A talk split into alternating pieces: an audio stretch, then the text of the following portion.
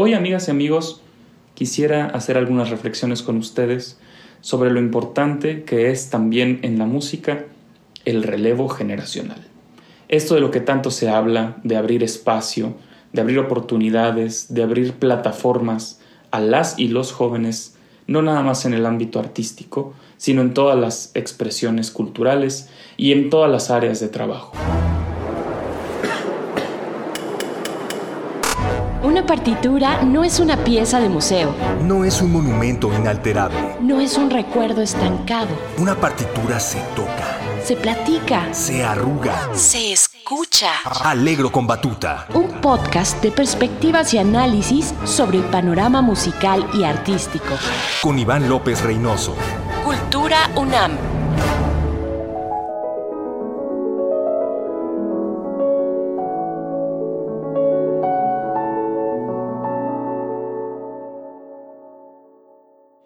Amigas y amigos que sintonizan Alegro con Batuta, les doy la más cordial bienvenida a un episodio nuevo. Yo soy Iván López Reynoso y agradezco a Cultura UNAM el espacio que me brinda para seguir en contacto con ustedes, hablando, dilucidando, discutiendo sobre ópera, cultura y música en la actualidad. Qué importante es mantener siempre una visión fresca, innovadora, pero qué tanto eso tiene que estar de la mano o puede estar de la mano con la tradición, la experiencia, la madurez, la profundidad que nos puede dar un viejo intérprete de excelencia. Esa pregunta, amigas y amigos, es una de las constantes en la programación artística de las orquestas y los teatros a nivel internacional. Encontrar un adecuado balance entre la innovación y la tradición Hablar de innovación y tradición involucra también decisiones de repertorio. Claro que es importante seguir siempre escuchando a los grandes clásicos, Mozart, Beethoven, Brahms, Schumann, Mendelssohn, Mahler, Strauss. Serán compositores que estarán siempre presentes en las programaciones de las salas de conciertos. Pero el balance tiene que encontrarse también con la innovación y los nuevos nombres. No es, pues, una labor sencilla hacer una programación adecuada. Pero lo que indiscutiblemente tiene que suceder, amigas y amigos, es encontrar efectivamente un punto de equilibrio. Desde luego, para todos nosotros que amamos la música, los grandes nombres de referencia seguirán siendo siempre los grandes nombres. Hablando de directores de orquesta, ¿quién no se enamora de las interpretaciones de Riccardo Muti, director de orquesta italiano, grandísimo representante de la lírica italiana, defensor de las partituras como son y no como la gente quiere que sean. Es decir, respetando la voluntad auténtica, filosófica, rigurosa y científica de los compositores.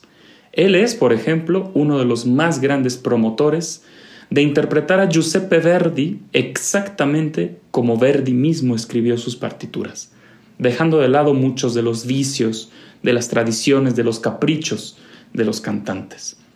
Si bien esas tradiciones son muchísimas veces esperadas en los teatros, las voluntades del compositor pueden estar ligeramente alejadas de esa voluntad. Ricardo Muti, sin embargo, es un director octogenario que ha tenido un gran camino, una gran carrera y un indiscutible profesionalismo y nivel de excelencia en sus interpretaciones. Él es el primero también en decir que los directores de orquesta se hacen en el podio. Y por ende, la nueva generación de directores de orquesta italianos trae muchísima energía, mucha fuerza, mucha voluntad y mucha disciplina. Algunos nombres como Giacomo Sacripanti, Michele Mariotti, Daniele Rustioni son ejemplo de que definitivamente un relevo generacional en los directores de orquesta italianos está llegando son batutas cotizadas, exitosas, profundas y bien preparadas. Definitivamente, amigas y amigos, a todos nos emociona ver a Zubin Mehta, magnífico director de orquesta, una de las batutas más longevas y más esperadas de las salas de concierto. Sus interpretaciones con Filarmónica de Berlín, Filarmónica de Viena, son legendarias, históricas, referencia. Es uno de los directores de orquesta más esperados y más queridos por orquestas y por audiencia. Pero, asimismo, tenemos a Lahav Shani, nuevo director titular de la Filarmónica de Rotterdam y de la Filarmónica de Israel, de la que el propio Zubin Mehta fue director titular. Este joven artista virtuoso del piano, discípulo de Daniel Barenboim, es ahora mismo uno de los directores jóvenes más cotizados y más queridos también del panorama internacional. Otro ejemplo, igualmente fantástico, Klaus Makela, joven virtuoso, indiscutible talento, que al no llegar ni siquiera a los 30 años ha dirigido ya a muchas de las orquestas más importantes del mundo. Claro, todos esperamos también ver un concierto, ¿por qué no?, con Seiji Ozawa, con el propio Daniel Barenboim. Pero estos grandes, grandes directores de orquesta fueron también jóvenes en algún momento, jóvenes ávidos de querer dirigir, de tener experiencia. Y ahora los teatros están encontrando un afortunadísimo balance entre estas distintas percepciones de ver la música. Claro que las cosas cambian. La música no se interpreta igual ahora que como se interpretaba en la década de los setentas. Yo les invito, amigas y amigos, a escuchar como ejercicio reflexivo a la Filarmónica de Berlín, dirigida por Herbert von Karajan, haciendo alguna interpretación del periodo clásico, llamémosle Mozart o Beethoven. E inmediatamente después, amigas y amigos, los invito a escuchar al nuevo director titular de la Filarmónica de Berlín, haciendo con el mismo grupo el mismo repertorio.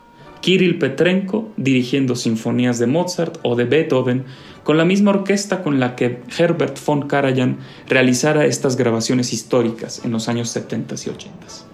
Se darán cuenta de que la manera de hacer la música es absolutamente contrastante y distinta.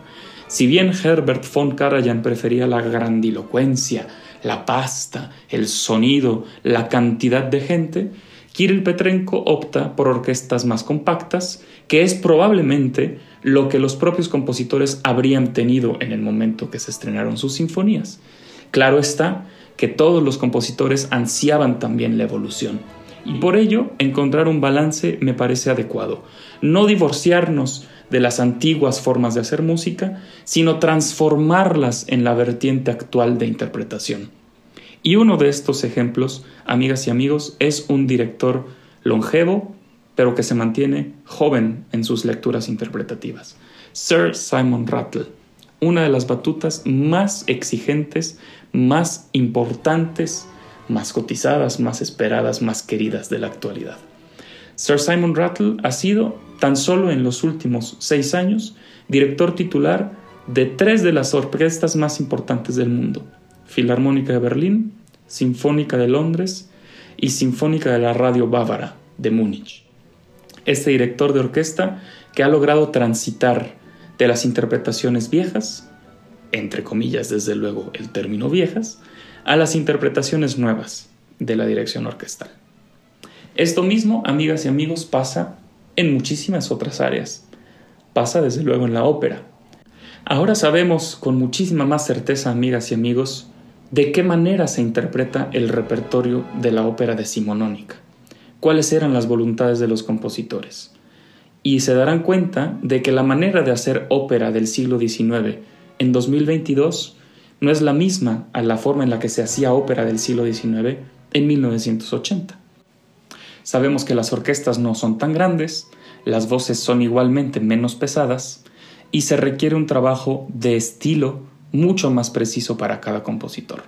Todo esto responde también, amigas y amigos, a que se ha hecho un trabajo minucioso, detallado, extenso y complejo de rescate de los materiales musicales autógrafos de los compositores, contrastándolo al mismo tiempo con cómo se hacía la música en esas épocas. Ustedes sabrán que todos los compositores respondían también en su momento a las tendencias culturales, sociales, políticas del momento en el que estaban escribiendo sus partituras. Beethoven no era excepción, tampoco Mozart, menos Verdi, que fue además un factor músico-político muy importante en su época.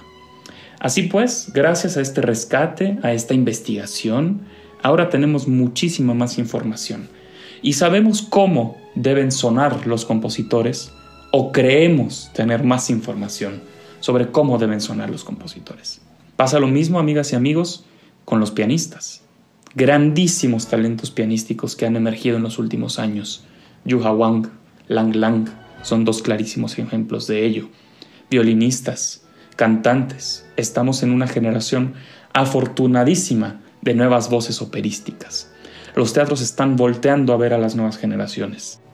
Están apostando por la frescura, sin dejar de lado, desde luego, la gran tradición, la gran seriedad, los grandes nombres, las viejas leyendas. ¿Quién no quisiera vivir una experiencia abrumadora como es Daniel Barenboim dirigiendo en la Ópera Estatal de Berlín las partituras que él también hace, probablemente como ningún otro, Richard Strauss, Anton Bruckner.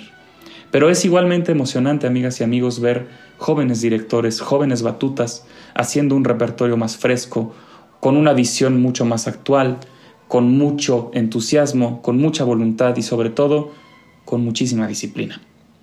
Amigas y amigos, el cambio generacional pues existe también en la música. Y este debe responder siempre a dos factores, preparación y tenacidad. La juventud logra hasta donde el conocimiento permite. Amigas y amigos, esto fue Alegro con Batuta. Yo soy Iván López Reynoso. Nos escuchamos la próxima.